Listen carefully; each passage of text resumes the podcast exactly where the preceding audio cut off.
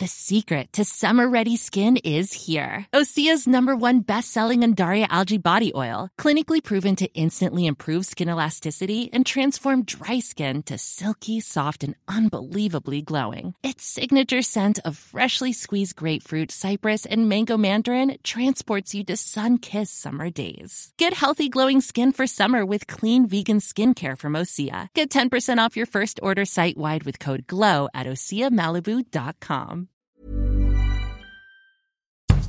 Bonjour et bienvenue en Podcasting, le podcast quotidien d'actualité du Grand Sud-Ouest. Chaque jour, suivez-nous à la découverte de l'information régionale avec les journalistes et chroniqueurs des médias indépendants de la région qui sont nos partenaires. Je m'appelle Jean Berthelot de Lagleté.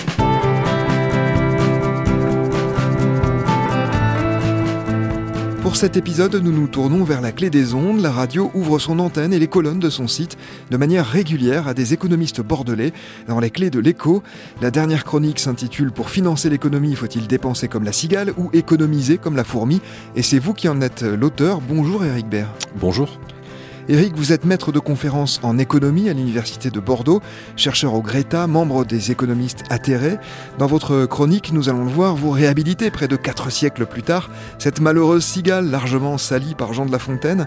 Vous revenez en réalité sur une question au cœur de toutes les politiques économiques depuis plusieurs décennies, et ces dernières années en particulier celle de la dette. Nous sommes avec vous pour essayer de comprendre cela le plus simplement possible.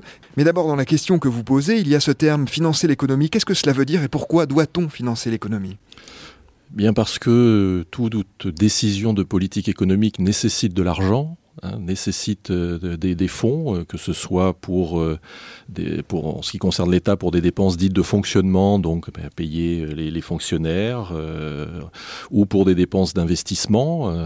on, pense aujourd'hui à la fameuse transition écologique dont tout le monde parle. Donc tout ça nécessite de l'argent, beaucoup d'argent. Donc euh, argent qui peut être obtenu pour partie euh, via la fiscalité, hein, le paiement des impôts, euh, direct ou indirect, et pour une autre partie, et c'est le cas lorsque l'État a un déficit budgétaire, ce qui est le cas aujourd'hui depuis depuis une quarantaine d'années, eh bien, par la dette, par l'endettement et donc par l'obtention de, de, financement auprès, euh, ben, de, de, prêteurs qui euh, seront disposés à prêter de l'argent euh, à l'État pour qu'il assume ses, ses missions donc de fonctionnement et d'investissement. Alors, si on comprend bien, pour financer l'économie, on a deux alternatives majeures économiser comme la fourmi ou dépenser comme la cigale. Mais pour dépenser, il faut bien avoir économisé, non?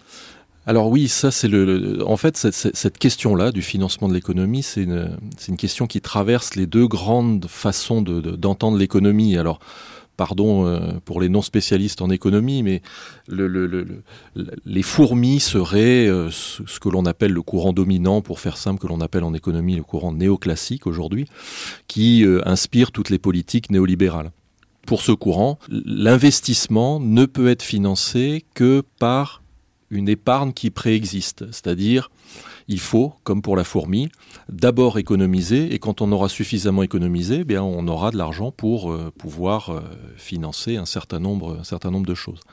Face à cela, on a donc les économistes euh, plutôt, on va dire hétérodoxes, pour faire pour euh, l'opposition avec les économistes néoclassiques orthodoxes, et surtout keynésiens, hein, c'est John Maynard Keynes, l'économiste anglais hein, de la première moitié du XXe siècle, qui avait montré ça, que en fait, dans le cas de l'État, il n'y avait pas besoin d'une épargne, hein, il n'y avait pas besoin d'économiser préalablement, mais il fallait s'endetter, donc, et notamment en créant de la monnaie, il fallait s'endetter, et cet endettement, s'il était bien utilisé, permettrait à l'État d'avoir des recettes plus importante que l'endettement initial, et ce qui permettrait de rembourser la dette sans problème et de générer un cercle économique vertueux. Depuis des décennies, on l'a évoqué, on considère qu'il faut d'abord économiser avant de dépenser au plan macroéconomique, c'est-à-dire pour un État, une union de, pays ou pour un grand ensemble de sociétés, pour le dire simplement.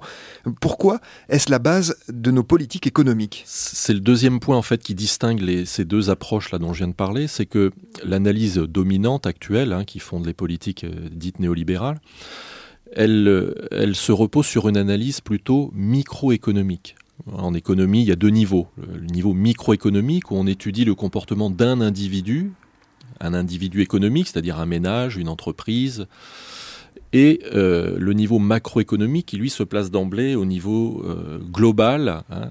Et la différence entre les deux, c'est que les premiers, les néolibéraux, pensent que en, gros l'intérêt général représente la somme des intérêts particuliers. Hein. Et pour les, keynésiens et autres hétérodoxes, au contraire, le, tout ne peut être réduit à la somme des parties, si je peux parler ainsi. Et donc c'est la grande distinction. L'approche dominante considère, que, euh, considère une approche microéconomique. Et effectivement, euh, si on considère une approche microéconomique, vous comme moi, si on veut dépenser durablement, il faut qu'on ait l'argent. On ne va pas nous prêter euh, éternellement et éventuellement à perte. Sauf que l'État, et ça il faut le rappeler, cesser de le rappeler, l'État n'est pas un agent économique comme les autres.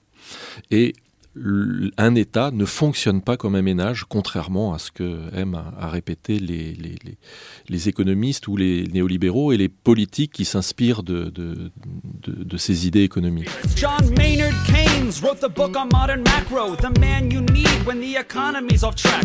Depression, recession, now your questions in session. Have a seat and I'll school you in one simple lesson. Boom, 1929, the big crash. We didn't bounce back, economies in the trash. Persistent unemployment, the result of sticky wages. Waiting for recovery? That's outrageous. I had a real plan, any fool can understand. The advice real simple boost aggregate demand. CIG altogether gets to Y. Keep that total growing, watch the economy fly. We've been going back and Alors pourquoi justement, selon vous, ce présupposé selon lequel il faut économiser avant de dépenser pour un État, où il est impératif de le faire, pourquoi ce présupposé selon vous n'est pas juste? Un raisonnement euh, tout simple pour avoir de l'épargne, pour pouvoir épargner, il faut préalablement, si nous on veut épargner, il faut préalablement qu'on ait eu un revenu. Et ce revenu, de manière directe ou indirecte, il ne peut provenir que d'une production. Cette production, pour qu'elle ait pu avoir lieu, il faut que préalablement, il y ait eu un investissement. Il a fallu qu'on achète des machines, il a fallu qu'on embauche de la main-d'œuvre, etc. Donc, au niveau macroéconomique, il y a une impossibilité logique. C'est-à-dire que cette épargne-là ne peut pas financer cet investissement puisque elle est au contraire le résultat, elle arrive en bout de chaîne. Donc ce raisonnement qui est, qui est acceptable à un niveau microéconomique, effectivement, une entreprise qui fait des profits peut se servir de ces profits pour les réinvestir, on va parler d'autofinancement, donc ça c'est valable à un niveau euh, microéconomique, mais si on généralise cette pratique-là, on, tombe sur cette impossibilité logique. Donc on comprend que pour vous, il faut s'endetter pour financer l'économie. En France, la dette publique a atteint 114% du produit intérieur brut en juin. D'abord, qu'est-ce que ça signifie ça? Alors, on, raisonne à partir de ce fameux ratio euh, dette publique sur PIB, qui en soi ne veut pas dire grand-chose. Hein. Prenons l'exemple d'un ratio qui serait égal à 100%. Ça voudrait dire quoi? On rapporte toute la dette publique française on rapporte toute la dette publique française sur euh, le, PIB qui est la richesse créée dans, une année. Donc ça, ça voudrait dire, ce ratio de 100% voudrait dire que si l'on veut rembourser toute notre dette aujourd'hui, il faudrait utiliser toute la richesse qui a été créée euh, dans l'année. Ok, ça donne une image, mais ça, ça n'arrivera jamais, puisque ça ne se passe pas comme ça. Ça ne se passe pas comme ça parce que ce qui compte pour, euh, euh, l'État, contrairement à un ménage ou une entreprise, c'est pas tant le niveau de sa dette que sa capacité à rembourser, à payer les intérêts. Parce que l'État, contrairement à nous, pauvres mortels, l'État est immortel. Et il peut, à chaque fois qu'un crédit ou qu'une dette arrive à échéance, il peut réemprunter. On dit que l'État fait rouler sa dette. Donc, pour que les créanciers acceptent de reprêter, de faire, à l'État quand des dettes arrivent à échéance, eh bien, il faut que l'État soit en mesure de payer la rémunération du créancier, c'est-à-dire les intérêts sur cette dette. Donc c'est ça qui compte véritablement. Et aujourd'hui, parce que l'État, sinon, n'a aucun problème à faire rouler sa dette. Donc c'est pas tant le stock de la dette qui compte que la capacité de l'État à servir ses intérêts. Et aujourd'hui, la situation est euh, particulièrement favorable à l'endettement puisque l'État s'endette pour des euh, échéances assez euh, lointaines, hein, une dizaine d'années, à des taux d'intérêt négatifs. On paye l'État pour qu'il s'endette. Donc on rêverait tous de ça individuellement, hein, d'aller voir notre banque et qu'elle nous paye pour qu'on emprunte de l'argent. Donc la situation actuelle est très favorable à l'endettement. Et l'idée qu'il faudrait au contraire rembourser sa dette, je sais bien que c'est peut-être intuitivement euh, pas facile à comprendre pour tout le monde, mais euh, aujourd'hui, si on, part du principe que l'État fait rouler sa dette et que ben, quand il a une dette de 100 qui arrive à échéance à la fin de l'année, eh bien il réemprunte 100 parce qu'il en a besoin ben, pour euh, différents dépenses ou de fonctionnement ou d'investissement. C'est mieux pour des dépenses d'investissement. Les dépenses de fonctionnement il est préférable qu'elle soit couverte par la fiscalité. Mais donc, aujourd'hui, on paye l'État pour qu'il emprunte. Donc, ça ne lui coûte rien. Donc, pourquoi ne pas utiliser ça Et je dis sur des échéances de 10, 15 ans pour justement engager cette fameuse transition euh, écologique? Un mot sur ce que vous venez d'évoquer. Euh, qui sont euh, celles et ceux qui prêtent à l'État à des taux négatifs, puisqu'ils perdent de l'argent, non? Oui, la dette publique française est détenue pour un petit peu plus de la moitié, de l'ordre de 52-53%, par des créanciers non résidents, donc des créanciers étrangers. Pour le reste, pour les, créanciers résidents, ça se répartit principalement entre des banques, des compagnies d'assurance, ce que l'on appelle des, OPCVM, hein, des organismes de placement collectif en valeur mobilière. On connaît mieux les SICAV, hein, ce genre de titres. Donc ce sont ces, institutions qui gèrent précisément les SICAV ou les fonds communs de placement, pourquoi acceptent-elles de prêter à perte? Parce que les titres d'État sont des titres très sûrs. Et dans un bilan bancaire, eh bien, ça donne une plus grande crédibilité. L'actif bancaire et beaucoup plus euh, solide lorsqu'il y a des titres euh, de dette publique plutôt que, euh, rappelons-nous la crise des subprimes de 2008, 2007-2008, lorsque ces banques se sont vues extrêmement fragilisées parce que justement leur bilan était rempli de titres toxiques dont la valeur pouvait s'effondrer d'un instant à l'autre. C'est-à-dire que quoi qu'il arrive, et au pire, elles ne perdront pas trop en prêtant à des États? Oui, alors elles acceptent, elles acceptent de perdre un petit peu, mais justement pour euh, renforcer leur, euh, leur, crédibilité et asseoir leur, leur santé économique. Alors ça c'est possible, c'est évidemment une situation qui n'est pas normale hein, de, de, de, de, prêter à taux d'intérêt négatif, mais c'est aussi le résultat de l'énorme quantité de liquidités qui a été euh, émise par les banques centrales. Euh, en réponse à la crise financière de 2008-2009 et aujourd'hui à la crise à la crise sanitaire. Il était couvert de dettes, de la tête aux pieds. Je lui venais faire la quête, tous ses créanciers. Et pour fuir ces personnages qui le torturaient, un jour sans faire de tapage, il partit pour la forêt.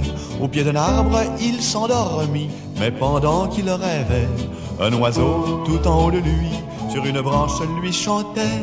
Tes dettes, une, deux. Tes dettes, mon vieux. Tes dettes, c'est mieux. Ou sans ça, ça n'ira pas.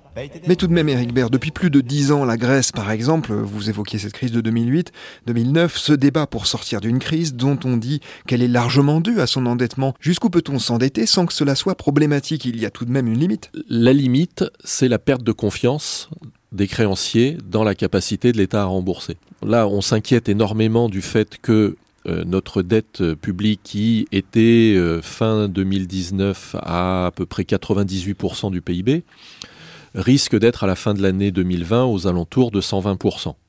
Donc, ce qui est une, augmentation euh, très importante, hein, j'en conviens bien évidemment. Mais prenons un, autre exemple. Le Japon, le même rapport dette publique sur PIB, pour le Japon, euh, aux alentours de 240 ou 250%, enfin en tout cas plus de 200%. Euh, jusqu'à preuve du contraire, euh, le gouvernement japonais ne s'est pas fait harakiri et arrive toujours à emprunter pour la, simple et bonne raison, qui est celle que j'ai exposée précédemment, qui est que ce qui compte, c'est pas tant le stock de la dette que la capacité de l'État à faire rouler sa dette, donc à servir et à payer les intérêts.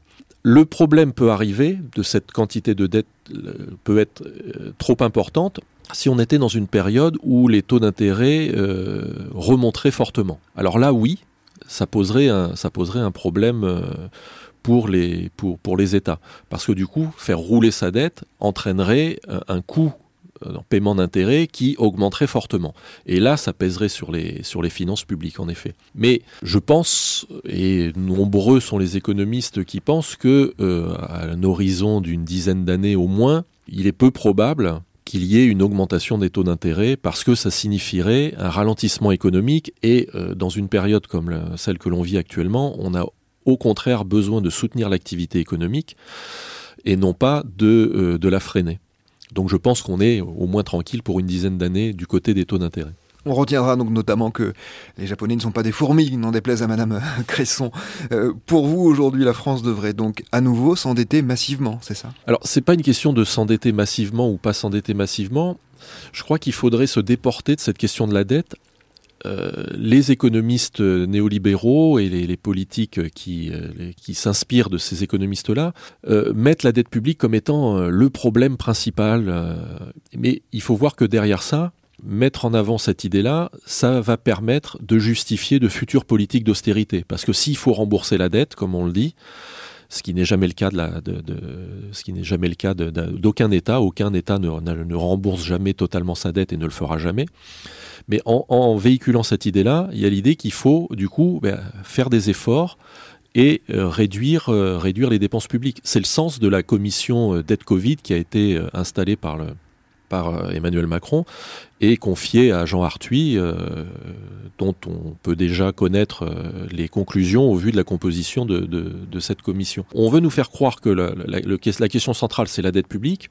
La question centrale, c'est au contraire de financer des services publics dignes de ce nom. On le voit bien avec l'hôpital aujourd'hui, que on a économisé 12 milliards d'euros au cours des dix dernières années sur l'hôpital la crise actuellement, économiquement, nous coûte euh, quasiment 200 milliards d'euros. Hein. Donc on voit que pour économiser 12, euh, aujourd'hui, eh quand même, on, supporte 200. Donc la dette publique n'est pas un problème en, soi. C'est-à-dire que la dette, c'est ni bon ni mauvais en soi, c'est ce que l'on en fait. Et aujourd'hui, avec des taux d'intérêt négatifs, nous avons intérêt à justement engager vraiment massivement, à s'engager massivement dans cette transition euh, écologique. Et non pas avoir le nez sur euh, le fait qu'il faille rembourser rapidement euh, la dette publique. C'est pas ça le problème. Le problème, s'il y a un problème avec la dette, j'en termine là, c'est la dette privée, dont on ne parle pas. Et la dette privée, elle représente, si on fait le même calcul que pour la dette publique, elle, elle représente euh, environ 150% du PIB. Et elle, elle est beaucoup plus dangereuse parce que les ménages endettés ou surendettés, comme les entreprises endettées ou surendettées, eux ne peuvent pas faire rouler leur dette. Et sont, si leur santé est trop fragile, on ne leur prêtera plus. Et là, il y a des risques massifs de faillite d'entreprise ou de, problèmes sérieux pour les ménages.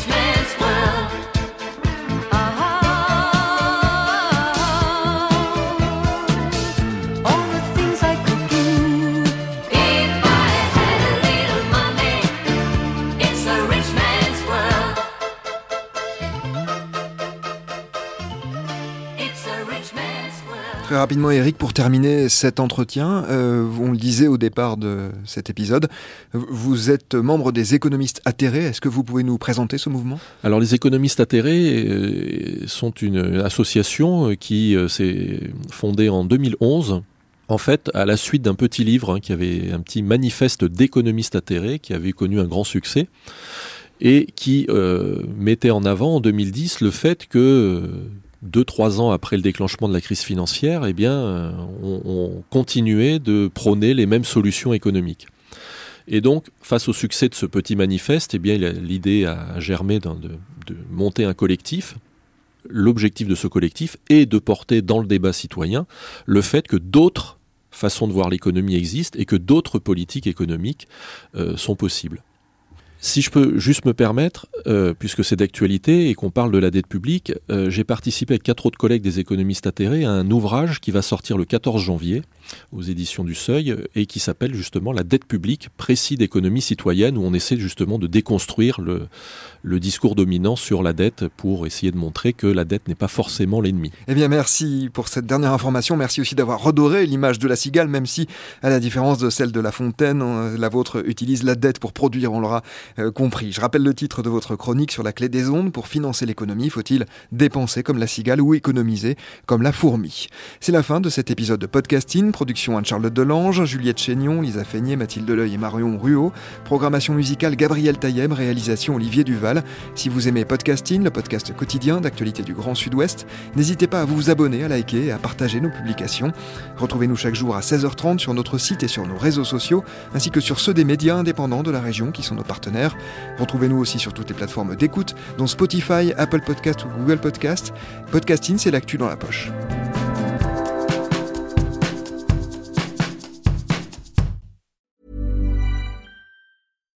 When you make decisions for your company, you look for the no-brainers. And if you have a lot of mailing to do, stamps.com is the ultimate no-brainer. It streamlines your processes to make your business more efficient, which makes you less busy. Mail checks, invoices, legal documents, and everything you need to keep your business running with stamps.com.